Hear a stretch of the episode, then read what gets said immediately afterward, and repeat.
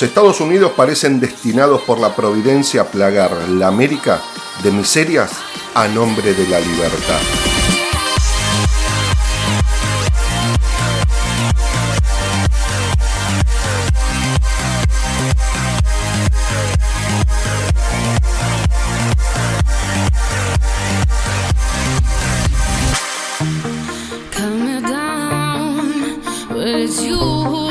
Muy buenas noches, bienvenidos a Lo dijeron en la tele. Les habla Drickman y como todos los viernes presentamos nuestra visión de lo sucedido en la semana en materia económica, política y judicial, como así también su tratamiento en los medios de comunicación, esos que tienen periodistas tan independientes que terminan formando parte de una lista electoral, casualmente del partido que siempre defendían, esos que criticaron desde siempre el periodismo militante.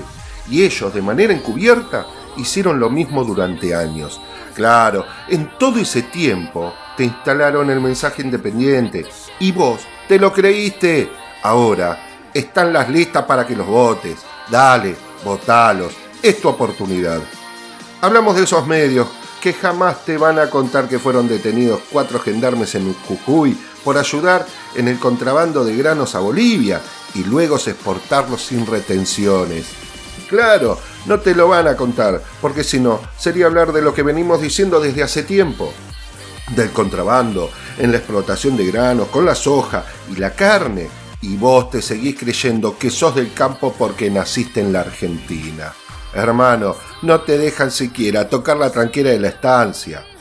Hablamos de los medios que solo sirven en función del poder real y buscan en vos tenerte como instrumento del caos para que luego tome riendas en el asunto el brazo de la fuerza, el de ejecución, el que siempre intentará doblar al punto de romper nuestra democracia. Pero hay algo que se olvidaron. El pueblo argentino hace fiesta todos los 9 de julio por la independencia de esta nación, no para ver el poder real desfilar en 4x4, el pueblo argentino no solo recuerda su independencia, recuerda la de todos los estados que forman nuestra América Latina, y por eso el 12 de julio se festeja también el Día de la Confraternidad Argentina-Boliviana. Por ella, sí, por ella que representa la imagen de la Unión Latinoamericana, porque en el día de su nacimiento reviven las ideas de independencia y libertad, no las que grita y chilla el culo con rosca de manera egoísta, sino las de verdad, las ideas de independencia y libertad con obligaciones, con deberes para uno y para el otro que se encuentra enfrente y es latinoamericano. Esas que nos unen y nos ponen a cantar. En el episodio de hoy, Flor del Alto Perú.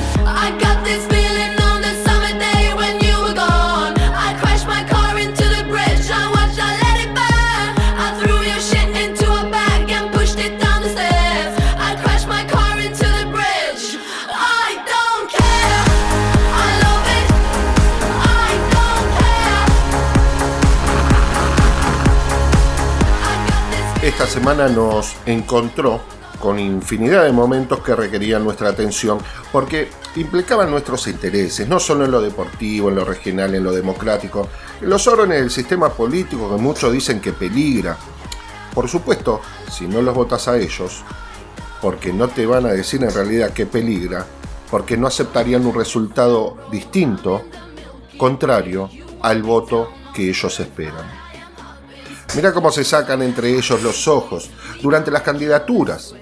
Y ahí me vas a creer, porque esta semana estuvo de moda la frase hay que tener un gesto de grandeza, como, como Patricia decían. por supuesto, haciendo referencia a la bajada de la candidatura de parte de la presidenta del Partido Amarillo, que solo mira la presidencial del 2023 para que otros sigan su ejemplo. Pero más allá de la frase poco espontánea de la rubia de sumo o del bailarín come ravioles, me encontré con que hubo un nuevo lanzamiento en la campaña. Como segundo de la lista de diputados por la ciudad. ¿Para qué seguir a quién? Para seguir a Heidi. Ella está en primer lugar.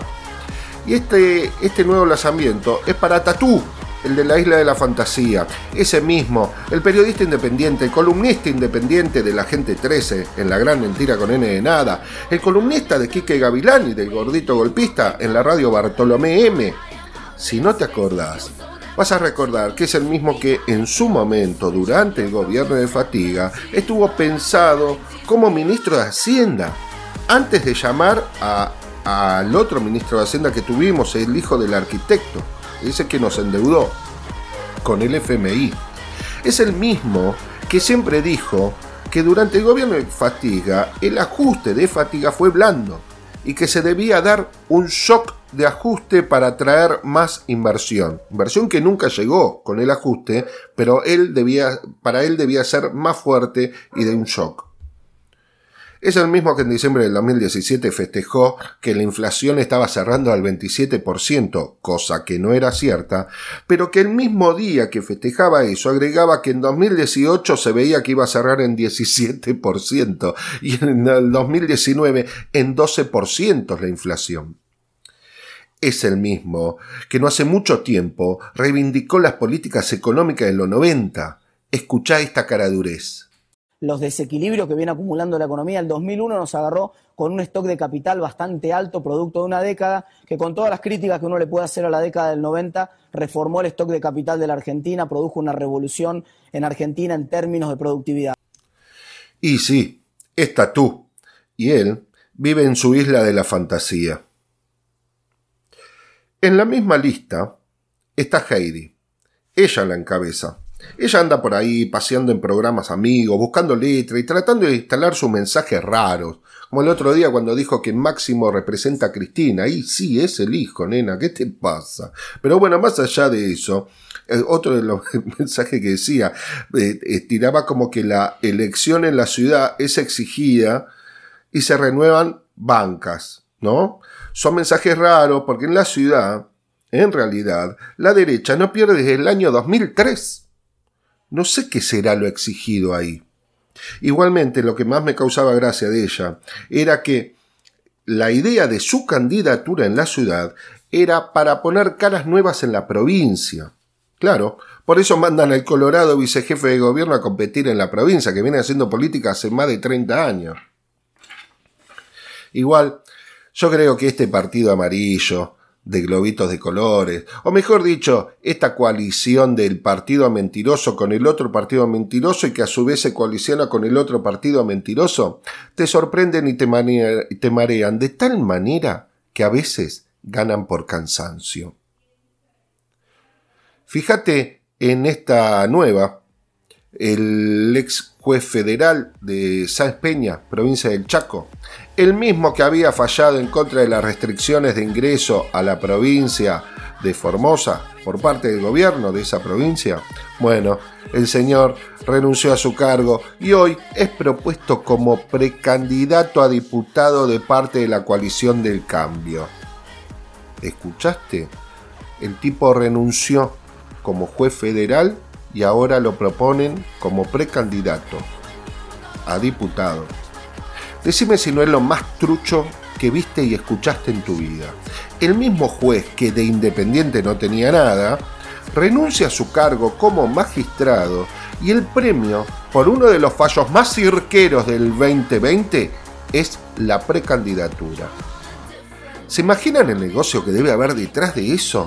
Es muy raro que un juez federal que gana lo que gana renuncia para ir a cobrar como eventualmente cobraría un diputado casi un 40% menos de lo que ganaba como juez federal.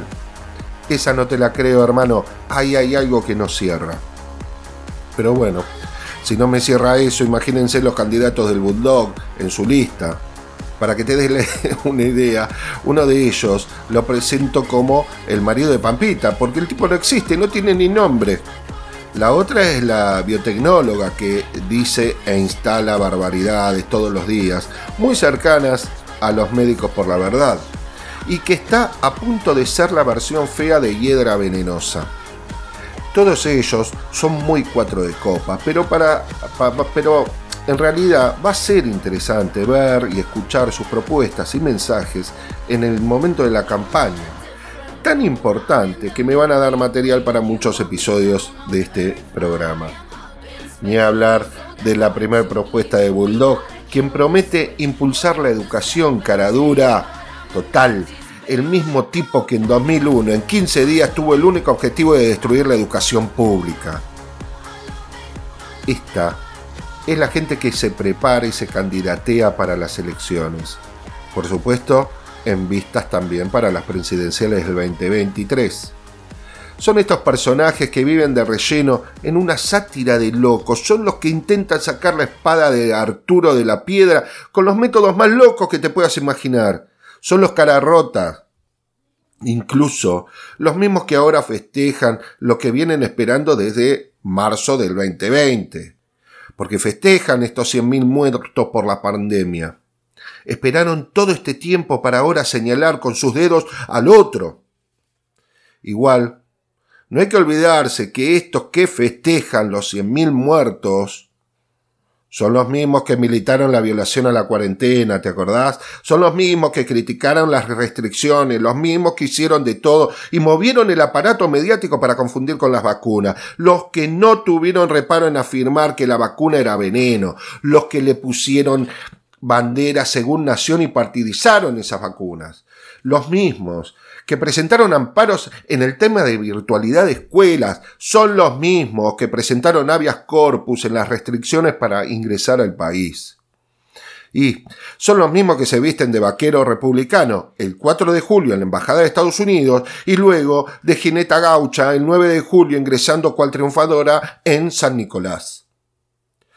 Los que esperaron estos 100.000 muertos son los que propagandeaban las marchas opositoras y decían que eran espontáneas de autos convocados y luego que fueron contundentes.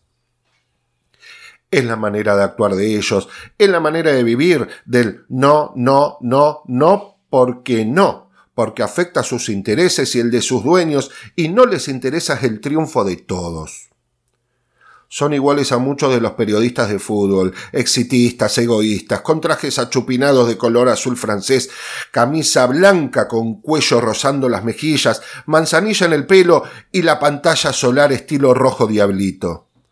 Tan iguales a ellos que propongo escuchar algunos audios en comparación de estos periodistas futboleros con estos periodistas y políticos que nos están rodeando en el día a día. Escuchemos al hijo del periodista fallecido. Eso que escuchan, yo no quiero interrumpir mucho. Bueno, eso que escuchaba no eran cohetes, ¿eh? eran tiros. Lo mataron literalmente a tiros al presidente de Haití.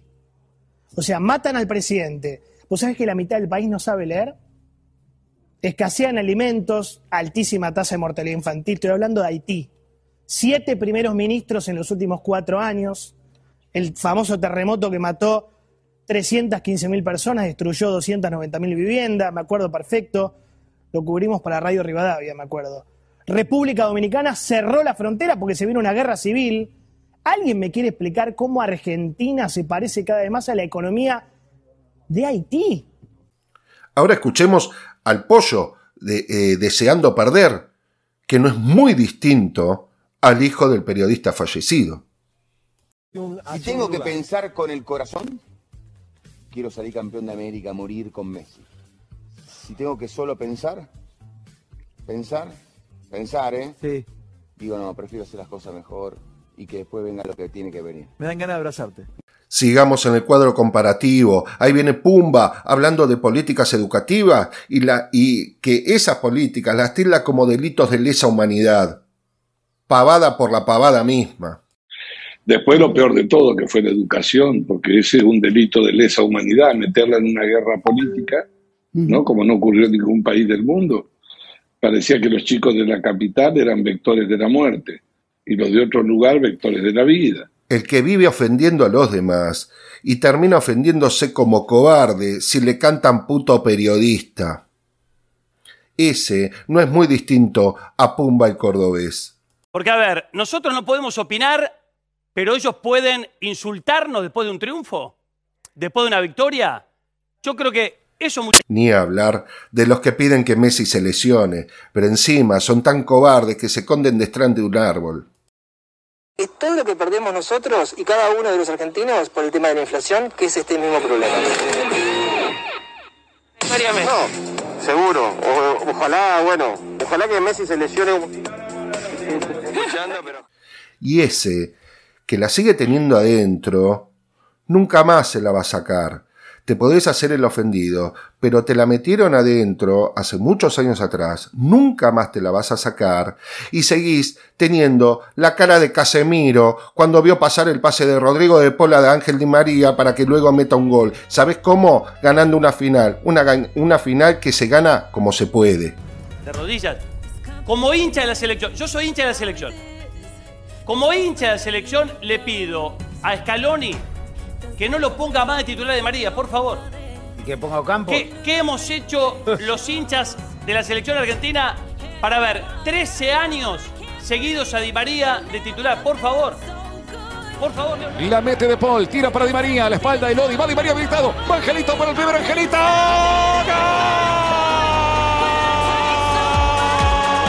Vos también, Pablo. Vos también la tenés adentro.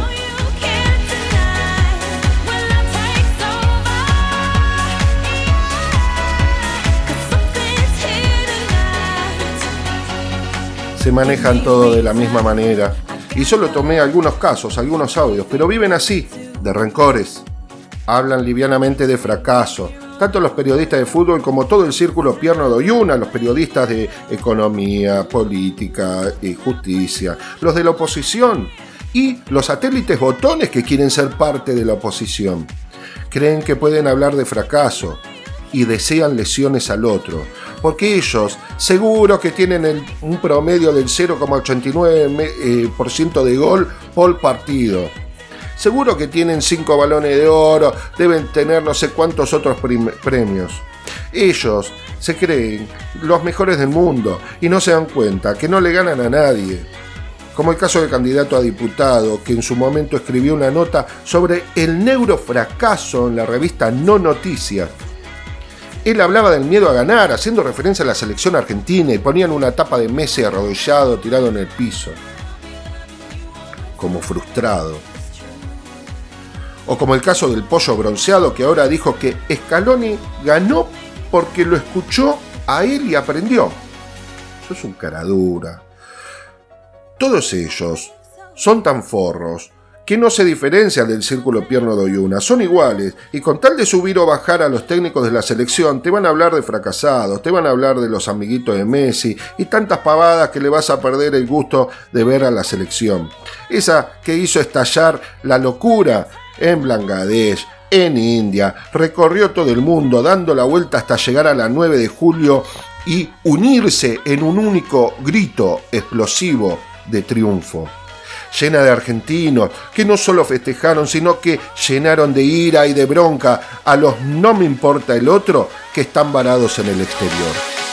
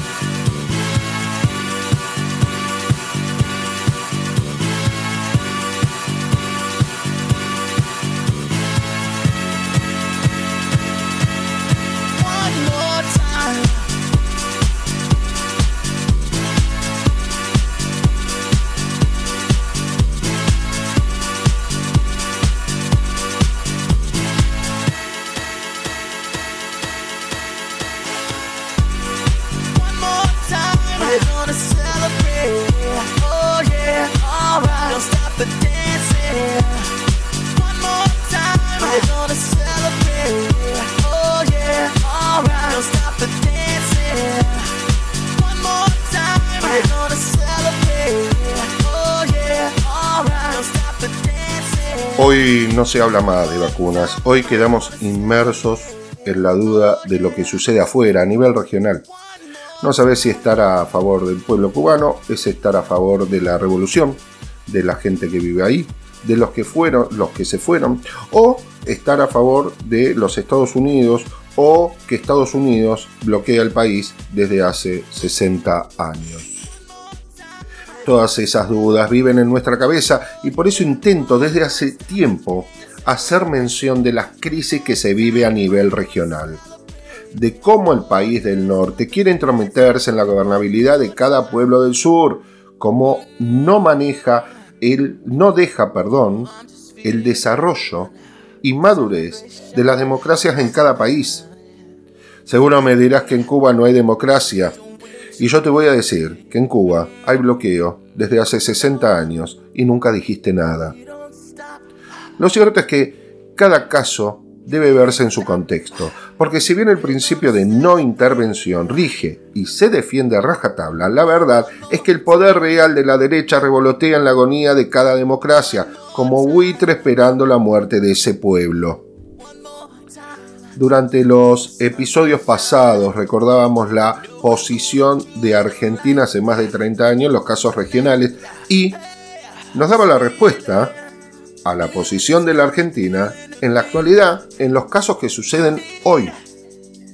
También evidenciamos que el silencio del secretario de la OEA es discrecional según si la crisis del país latinoamericano es por intento de la derecha para ejercer el poder o bien si es reclamo legítimo de su pueblo. A las claras vimos el caso de Nicaragua de intentar por todos los medios la condena para su eventual expulsión como miembro de la OEA y posibilitar la intervención en el país. El caso del silencio de Colombia, porque es la voz del pueblo contra el presidente de la derecha Duque Márquez. El intento constante de condenar a Venezuela, que está corriendo casi con la misma suerte que Cuba el silencio que hizo con respecto a la represión en Chile, el silencio que hace con las elecciones de Perú, su papelón de lo que ocurrió en Bolivia en el 2019. Y así puedo seguir toda la noche.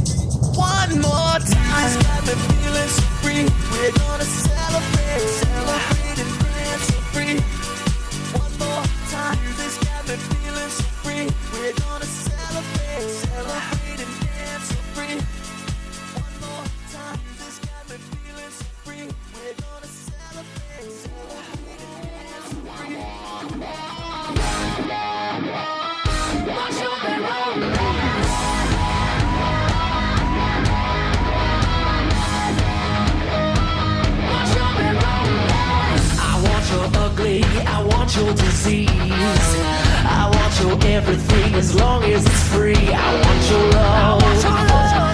Love, love, love. I want your love. I want your drama, the touch of your hand. I want your leather studded kiss in the sand. I want your love. Love, love, love. I want your love. You know that I want you. And you know that I need you. I want it bad, a bad romance. I want your love and I want your revenge. You and me could write a bad romance. I want your love and all your love is revenge. You and me could write a bad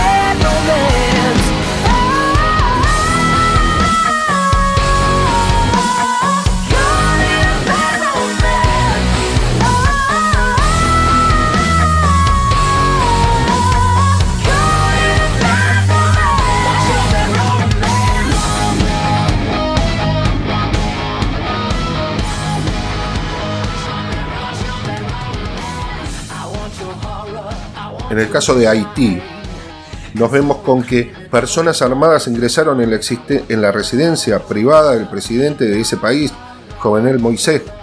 Lo mataron al grito de que se trataba de una operación de la OEA. Ahí resultó herida su mujer.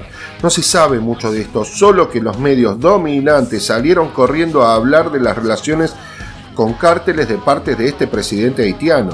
Pero lo cierto es que la metodología del magnicidio no deja de ser un instrumento típico de aquellos países que carecen de valores democráticos y de respeto a la voluntad popular, como bien acentuó Guillermo Mónaco.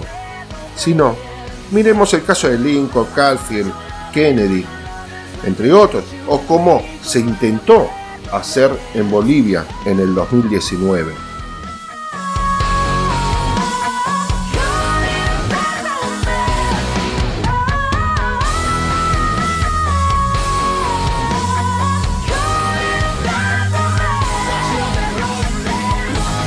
Con respecto al caso de Cuba, incluso con el asedio mediático exterior para incitar a la violencia a lo interno del país. Curiosamente, días después de que se publicara que la eficacia de las vacunas Abdala y Soberana, las cubanas, superaran el 90%. Nunca entendí por qué el comunismo de China es bueno y permite mantener relaciones comerciales entre Estados Unidos y el mundo. Nunca entendí ¿Por qué el comunismo de Cuba es malo en comparación con el de China y permite el bloqueo de Estados Unidos a Cuba? Aun cuando más de los 180 países de la ONU piden incansablemente que se levante ese bloqueo. Me recuerda esas películas donde la trama es por un negocio inmobiliario. Los malos en, esa, en ese negocio inmobiliario son muy malos y hostigan al único dueño de su casa que no quiere acordar con esos malos. Me recuerda a. El otro día estaba mirando, por eso me lo traigo a colación, me recuerda a la película argentina El Arreglo. Ahí en esa película actuaban por un lado Federico Lupi y por el otro el Tano Rani. Típica película argentina, donde todo sucede en un barrio bien argentino, humilde, del año 82 que no tenía agua corriente, donde el pozo de, para obtener el agua se hacía a mano y no era muy profundo, quedaba muy cerca de las napas. En esa película el agua subía con un motor viejo que solo se prendía ese efecto y que requería un bobinado y rebobinado cada dos por tres por la falta de agua, pues se terminaba jodiendo el motor. El pozo se iba secando.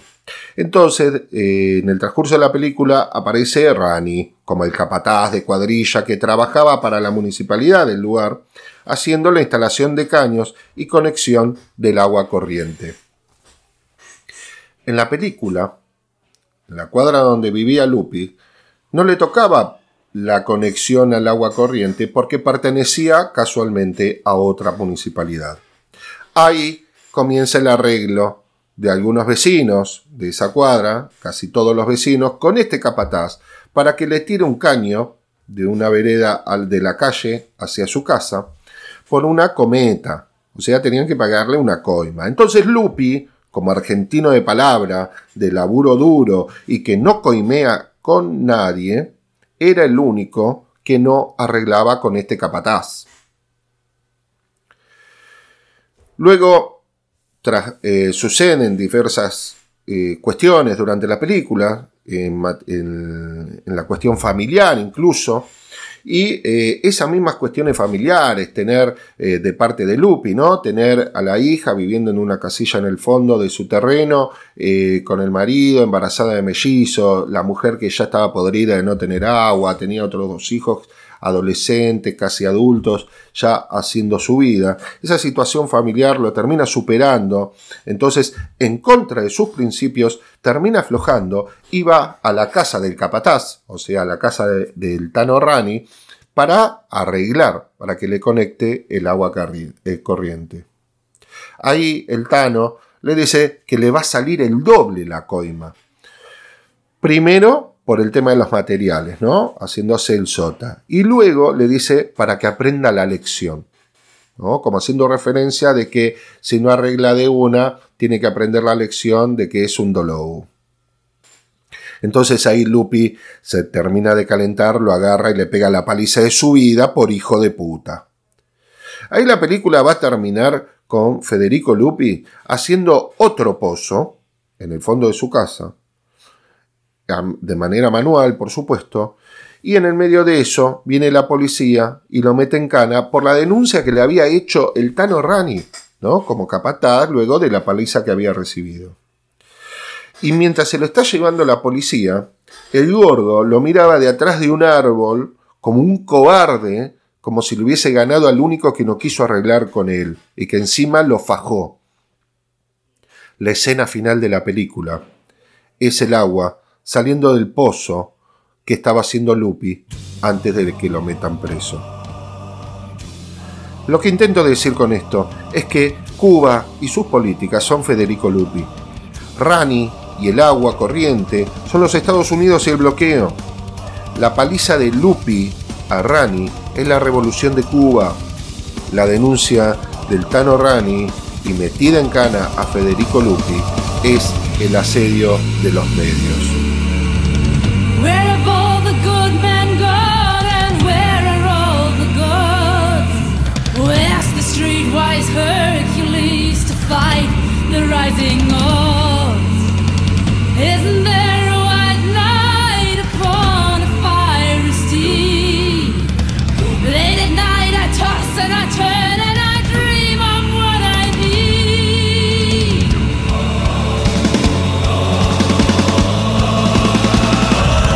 Más allá de esta comparación debatible, por supuesto, es una visión propia y nada más que no intenta defender el estilo de vida de Cuba. Son cosas distintas que poco conocemos, pero sí sabemos de la intromisión de Estados Unidos ahí. Como sabemos de los intentos constantes del país del norte, vamos a hablar y a recordar un poco de lo sucedido en Bolivia en 2019, porque si ustedes creyeron que la locura de fatiga terminaba con el desfalco al Estado argentino con el correo y su victimización en la carta que escribió la semana pasada, amigos míos, estaban equivocados. Vamos a hablar sobre los hechos de la Bolivia del 2019. En octubre de ese año se intentaron unas elecciones en Bolivia con el objeto de posibilitar o no la reelección de Evo Morales. Re-reelección. Digo posibilitar o no porque se preguntaba en el comicio si se estaba a favor de una reforma en ese sentido o no. Esa reforma constitucional, esa elección con el triunfo a favor de la reforma estuvo teñida de denuncias de fraude de parte de la derecha opositora porque por, por lo que los veedores de la OEA y su secretario general se expidieron en cuanto a que en esas elecciones había habido un fraude de parte de Evo Morales. Seguidamente, el país estuvo en crisis política con reclamos y marchas por parte de la oposición respecto de lo dicho por la OEA. El presidente Morales estaba a la espera del apoyo popular de los indígenas que no lograban bajar a la ciudad por alguna razón. Esta cuestión terminó con la renuncia a su cargo como presidente de parte de Evo Morales a requerimiento del jefe de las Fuerzas Armadas de Bolivia, muy democrático, el escape de Evo Morales de Bolivia, porque se lo buscaba para matarlo. El presidente electo de Argentina, en ese momento Alberto Fernández, junto con el presidente de México, lograron sacarlo del país a salvo. Luego de una asamblea en el Congreso de Bolivia para la sucesión donde no participó el oficialismo que tenía mayoría, y eh, eh, esa asamblea solo estuvo la oposición de derecha, que es la primer minoría, permitió la autoproclamación como presidenta de la senadora Janine Añez. Luego se supo que no se había permitido el ingreso al, al recinto a la presidenta de la Cámara, que tenía una línea sucesoria directa para ser la presidenta en el caso de acefalía. En el medio, Brasil, Argentina, Ecuador, Estados Unidos, la OEA misma, no decían nada sobre un golpe de Estado, incluso legitimaban el gobierno de facto de Janine Áñez. En el medio también hubo enfrentamientos donde en Sacaba hubo 11 muertos y 120 heridos y en Sencata 11 muertos y 78 heridos solo de los declarados por el gobierno de facto. Meses después se llamó a elecciones presidenciales, Evo Morales ya se encontraba exiliado en la Argentina y cómodamente ganado, ganó Luis Arce Catacora, eh, que pertenecía al MAS, al Movimiento al Socialismo, el mismo partido de Evo Morales. De ahí la evidencia de que no había habido fraude ni autogolpe, como decía la OEA. De ahí la evidencia también de la persecución para la captura y eh, posterior muerte de Evo Morales, en tanto que se le habían metido a la casa. Si él había hecho un autogolpe y había renunciado, ¿por qué se le metieron en la casa?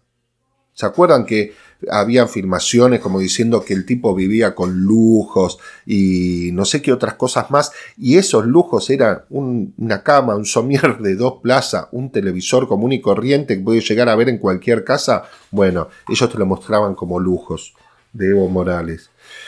Estos son los hechos que sucedieron a fines de 2019 y meses siguientes del 2020. Luego, con Arce en el poder, el nuevo presidente, ahí Evo Morales pudo regresar a su país y se inició una investigación en orden al delito de sedición con motivo de los hechos sucedidos en octubre, noviembre y diciembre del año 2019. Como, como resultado, hasta ahora obtenido, de esa investigación se encuentran detenidos la ex senadora y ex presidenta de facto, Janine Añez, algunos de sus funcionarios y algunos de los jefes de las fuerzas policiales y armadas de ese momento, de esos meses del 2019.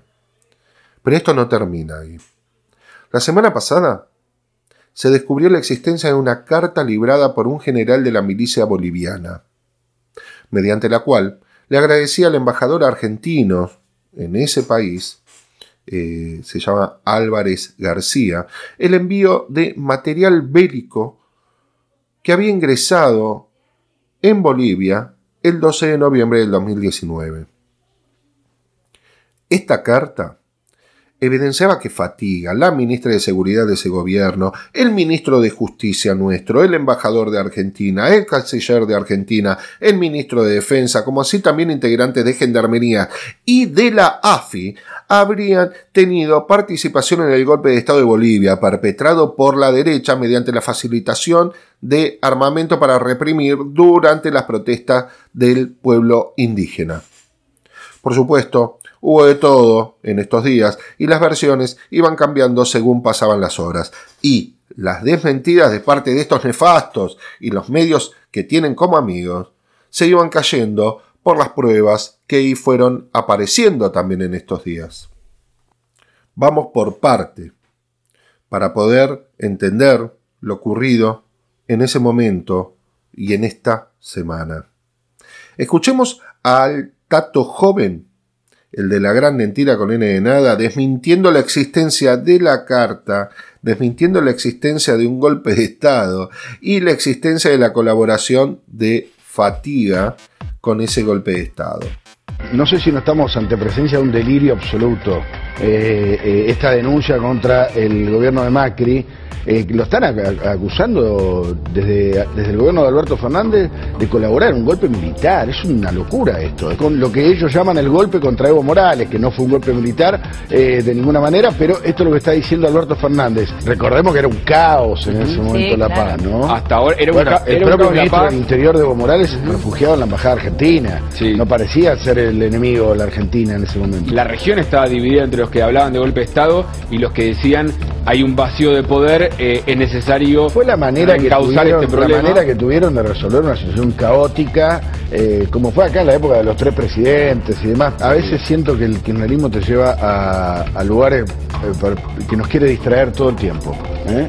con cosas que no tienen mucho, mucho sentido y esta sería una de ellas.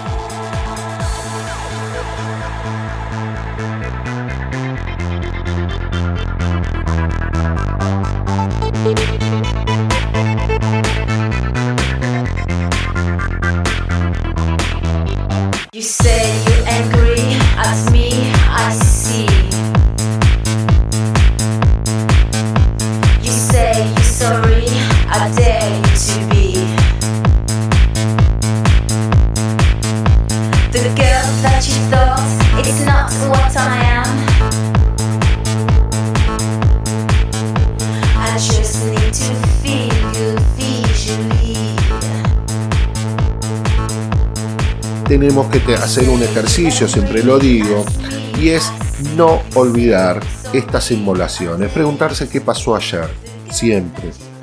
Ahora, respecto del ex ministro de Defensa, el mismo responsable por el tema del Lara San Juan, bueno, en relación al tema de la carta y del, y del golpe de Estado, dijo en la gran mentira con N de nada que era una canallada la acusación del gobierno argentino y que de su ministerio no había salido ningún armamento.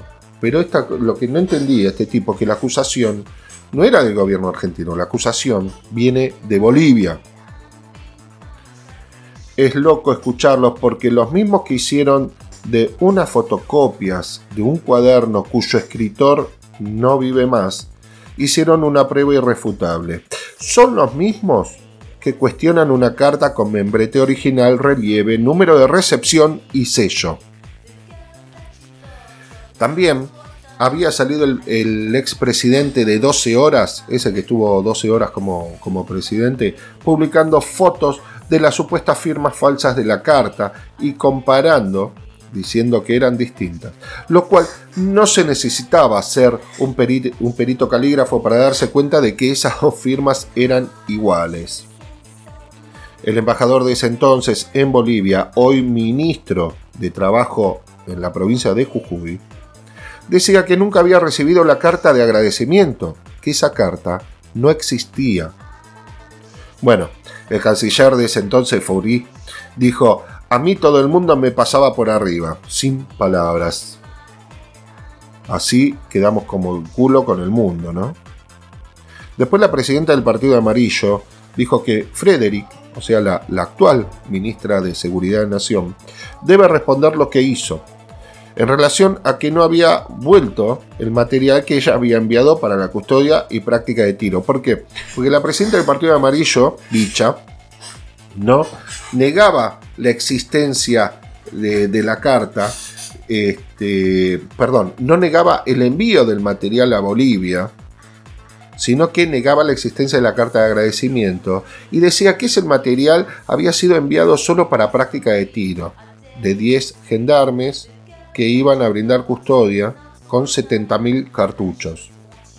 No necesitaban hacer práctica de tiro, pero ella lo que decía es que ese material lo envió para eso y que la culpa es de la ministra actual de que ese material no volvió.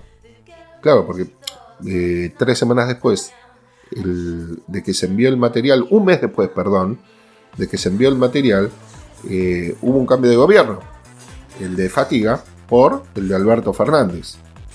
Entonces, así está este cuestionamiento de caradurez.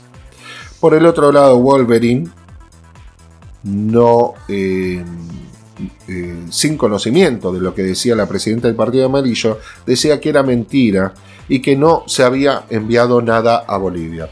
Por eso, dentro de esas horas, el primer día en que se publicó la acusación de Bolivia por el envío del material bélico a ese país, eh, hubo unidas y vueltas en ese sentido, ¿no? Los que desmentían por un lado, algunos las cartas.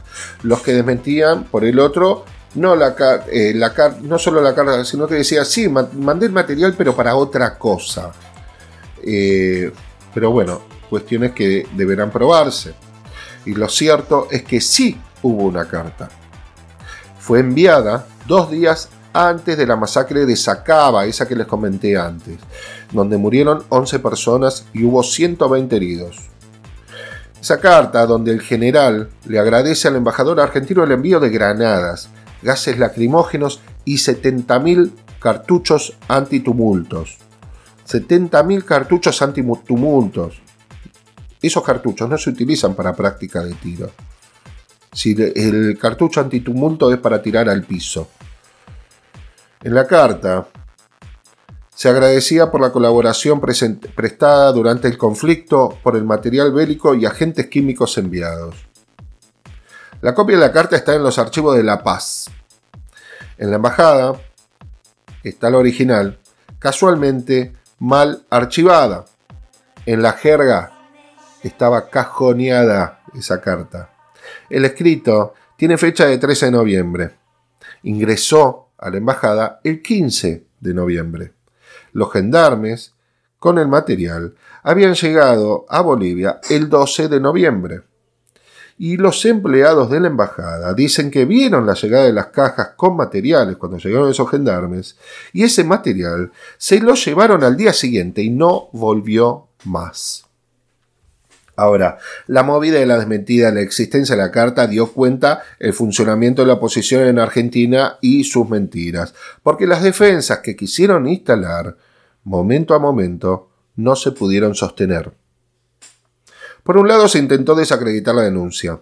Tanto el general preso de Bolivia, el general golpista, después eh, por la gran mentira con N de nada, apoyó la desmentida de la existencia de la carta, pero en ningún momento hablaba de la denuncia original de parte del gobierno de Bolivia.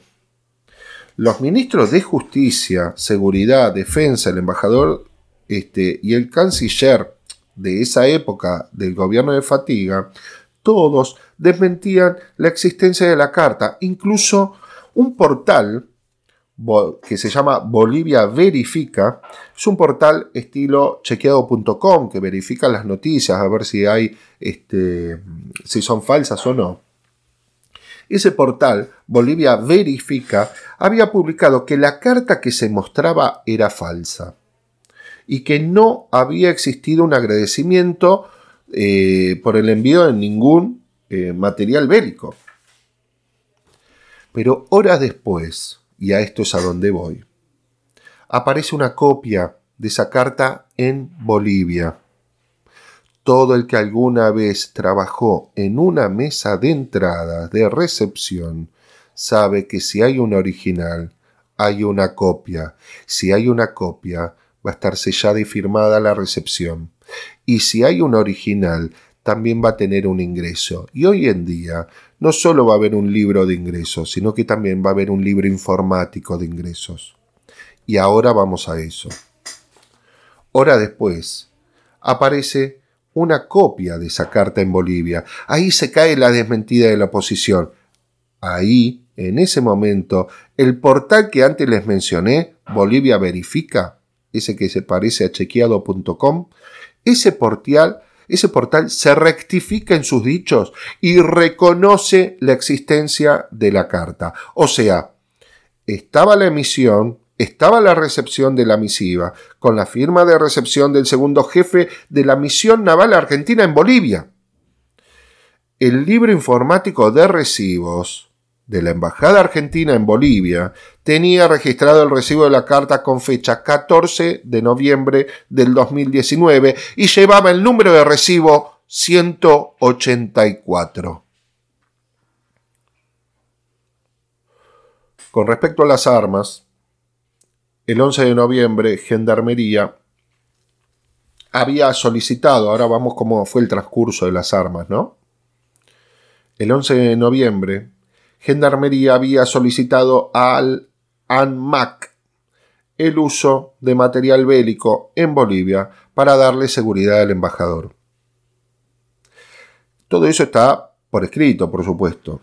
Se le concedió la autorización por 90 días para el uso de fusiles, visores y ametralladoras, solo para darle seguridad al embajador durante la crisis de Bolivia.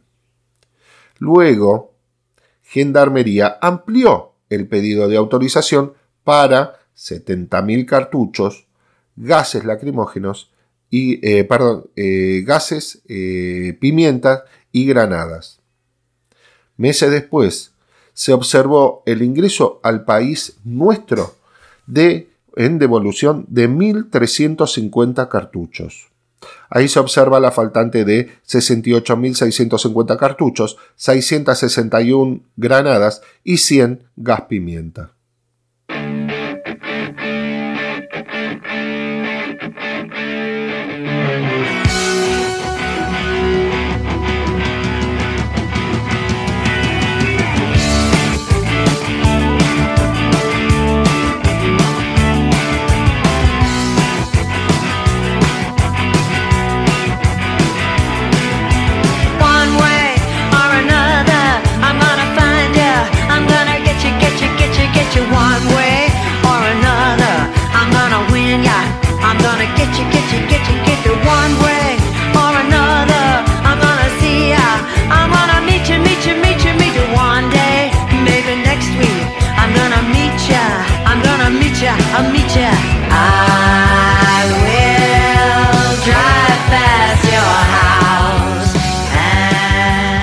De todo esto se puede ver que el golpe de Estado en Bolivia fue perpetrado por las Fuerzas Armadas, por sus fuerzas de seguridad y por la política partidaria de derecha.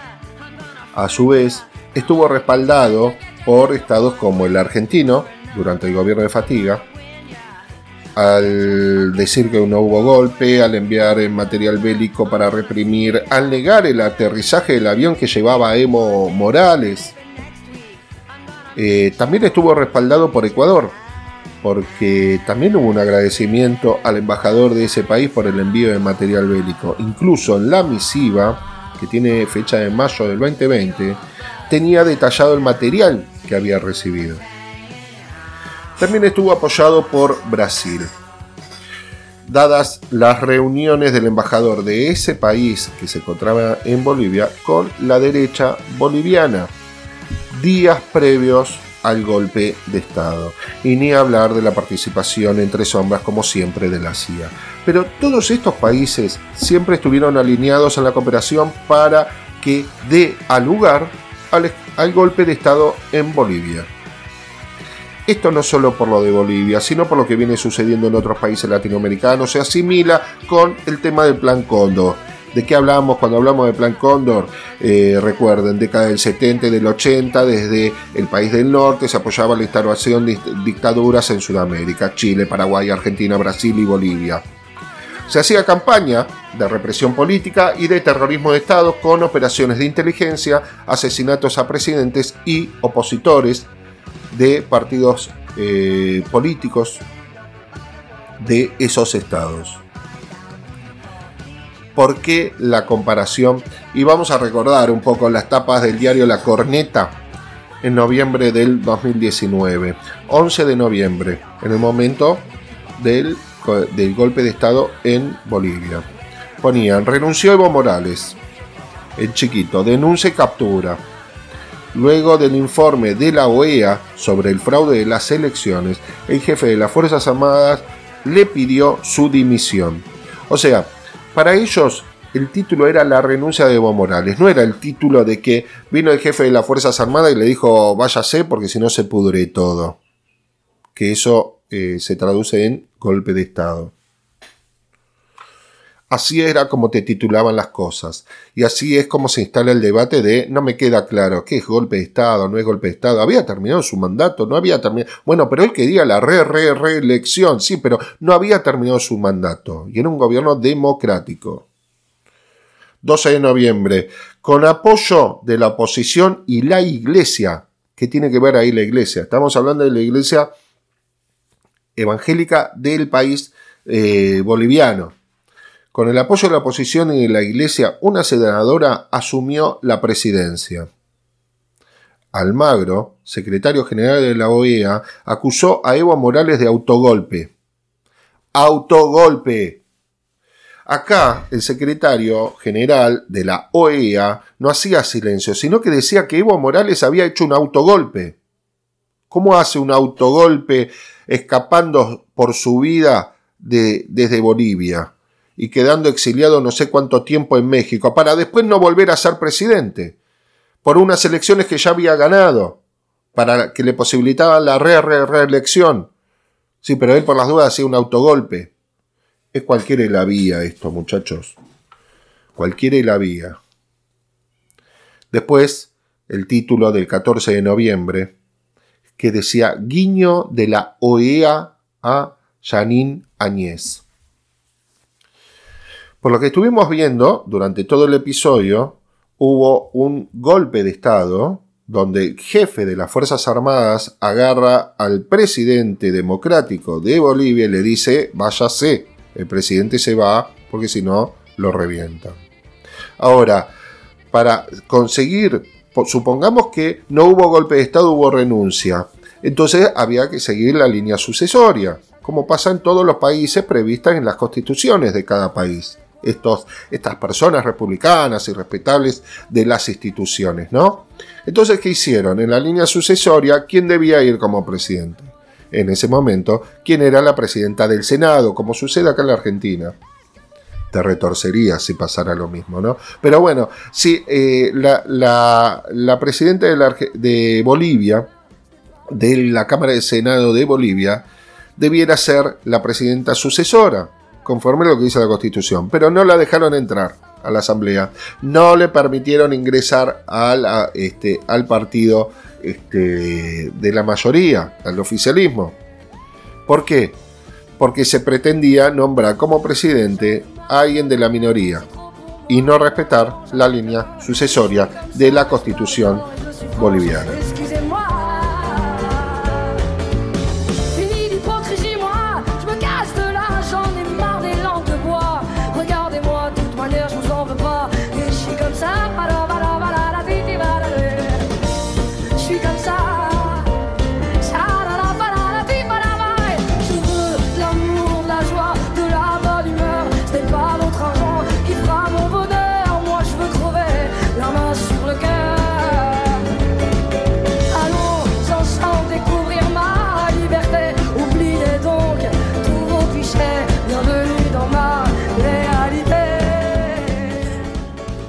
En estas instancias que se viven y se evidencian, cuando pasa el tiempo, cuando nos preguntamos qué pasó ayer, quién se beneficia, cuando vemos que son sinvergüenzas, sin vergüenza. Cuando vemos todo esto, solo nos queda recordar a la corajuda en su día de nacimiento, nacida en Chuquisaca, cuna y academia de pensadores y patriotas. Ella, que colaboró con Güemes, que llegó a ser teniente coronel, que peleó junto a Belgrano y recibió de sus manos el sable, el sable. Revolucionaria de Chuquisaca, La Paz, Santa Cruz de la Sierra, quien supo ser flor del Alto Perú. Participó en la creación de un ejército de 10.000 indígenas. Temeraria de Arequipa, Puno y Cusco, peleó hombro a hombro con su esposo Manuel Padilla. Dejó su familia por la independencia, por la libertad. Perdió a sus hijos, Manuel, Mariano, Juliana, Mercedes. Le quedó solo su dignidad, coraje y su hija Luisa. Ya, sola, Don Simón Bolívar solo quería conocerla y decirle, esta república, en lugar de hacer referencia a mi apellido, debería llevar el de los Padilla.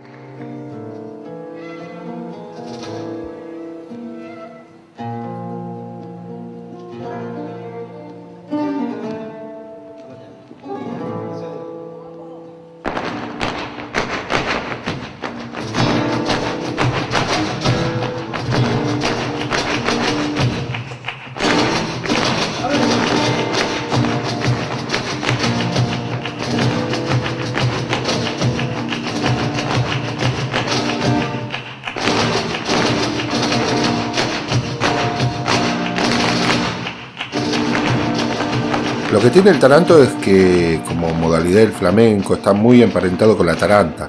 La taranta, en principio, derivaría del fandango de Almería. Porque conserva la estructura del literario de los fandangos, una estrofa de cuatro o cinco versos octosílabos de los que se repite el primero o el segundo. Existen otras modalidades de taranta, la- las levantinas, las de Linares. En este caso, las de Linares presentan más dificultad eh, que las otras porque los tercios se alargan y el cantador o la cantadora debe luchar por no perder la línea melódica de- del cante. El nombre de, de Taranta proviene del apodo de los tarantos que suele aplicarse a los naturales de Almería, provincia donde adquirió este cante su eh, la más definida proyección. Después se extendió a Jaén, a Murcia y representa al lado de la cartagenera una de las dos vertientes fundamentales de los llamados cantes de las minas. Eh, en el caso del taranto, que es lo que estamos escuchando, ahora en sus letras se distingue por el toque acompasado propio para ser bailado, también escuchamos en los momentos de los zapateados, y una interpretación mucho más superior que la de las tarantas. Eh, a continuación, dentro de, este baile y de este cante, vamos, a escuchar una subida, una escobilla. Eh, los bailadores eh, lo harán por tangos, bailarán por tangos y eh, luego cerrarán con, eh, con una subida final.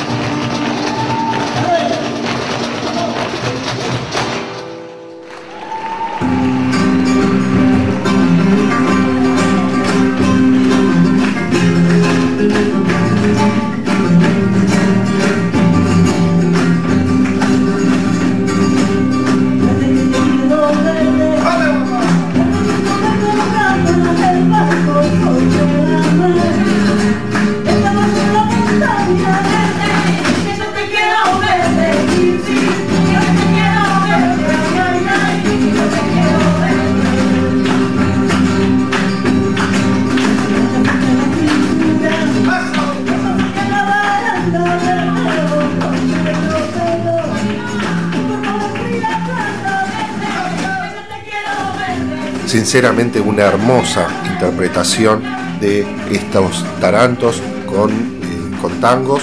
Eh, uno se quedaría horas escuchándolos y eh, en el caso de verlos, mucho más todavía porque se disfruta más el baile de, lo- de aquello que estamos escuchando. Pero bueno, para cerrar el día, en, en este programa número decimoquinto que ya llevamos adelante, vamos a intentar cocinar algo en la parrilla o en el, o en el fogón, en el caso del fondo, con eh, un disco de arado, ¿no? La idea es hacer una comida eh, caliente, rica, de esas ah, que son sabrosas para, para chuparse los dedos, para comer con buen pan y untar el jugo que queda en el plato con ese pan.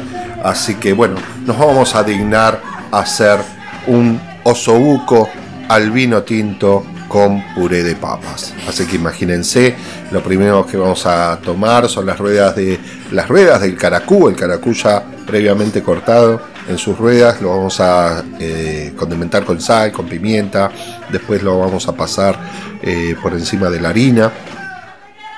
Y con el disco bien caliente, eh, con, la llama del fuego que hicimos previamente, le vamos a agregar un poco de aceite de oliva, un poco de manteca, un poco de ajo. Y cuando eso, una vez que lo metimos ya tengan cuidado porque realmente está caliente ese disco, le vamos a agregar el caracú solo a los fines de ser sellado. 10, se- 30 segundos de un lado, 30 del otro. Inmediatamente, eh, una vez que vimos que ya fue sellado, eh, cebolla, eh, la cortamos en cuartos, eh, las cebollas y ya las ponemos directamente dentro del disco, junto con zanahoria cortada en rodajas, rodajas gruesas. Ahí salpimentamos, le ponemos ají molido, le ponemos pimentón, le ponemos orégano, e inmediatamente le ponemos tomates en cuartos. Esos tomates eh, tienen que estar si, lo más maduros posibles, tomates redondos, si no tenés que sean de perita, eh, cualquiera de los dos quedan perfectos. Y ahí le vamos a agregar aceite de oliva, un poco, va, un poco, vino tinto como corresponde. La idea es cubrirlo, eh, todos los, los ingredientes que tenemos en el, en el disco, cubrirlos con el vino tinto y le agregamos pedazos de morrones cortados bien rústicos, sea morrones verdes, morrones rojos, incluso morrones amarillos, si también tenés. Lo dejamos cocinar durante una hora con fuego leve, o sea, no más que fuego, brasa leve debajo del disco, porque ya lo tenemos muy caliente y tapado. Así que lo dejamos una hora y durante eh, pasada esa hora le agregamos un chorro de caldo de verduras y lo dejamos una hora más cocinando un poco ahí ya más destapado. Y mientras se está cocinando en esa última hora, ahí nos preparamos en una olla eh, las papas peladas y las servimos. Con sal y nos preparamos un buen puré de papas con manteca, con leche, con nuez moscada, eh, pimienta, eh, pimentones eh, semidulce, hacerlo bien potentoso para los que les gusta meterle queso, un poco de queso. Y ese puré de papas lo que se va a hacer, se va a servir en el plato, que cubra todo el plato, el puré de papa, el redondez de- del plato que vamos a utilizar.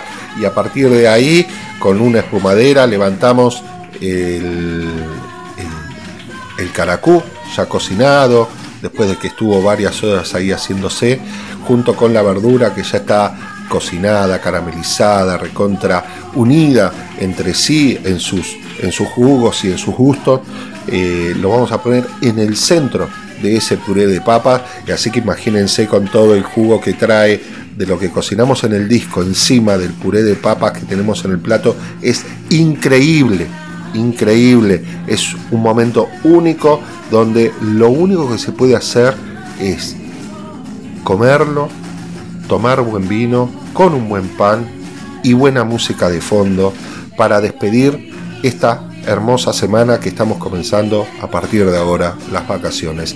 Así que amigos, amigas, muy buenas noches. Hasta la próxima.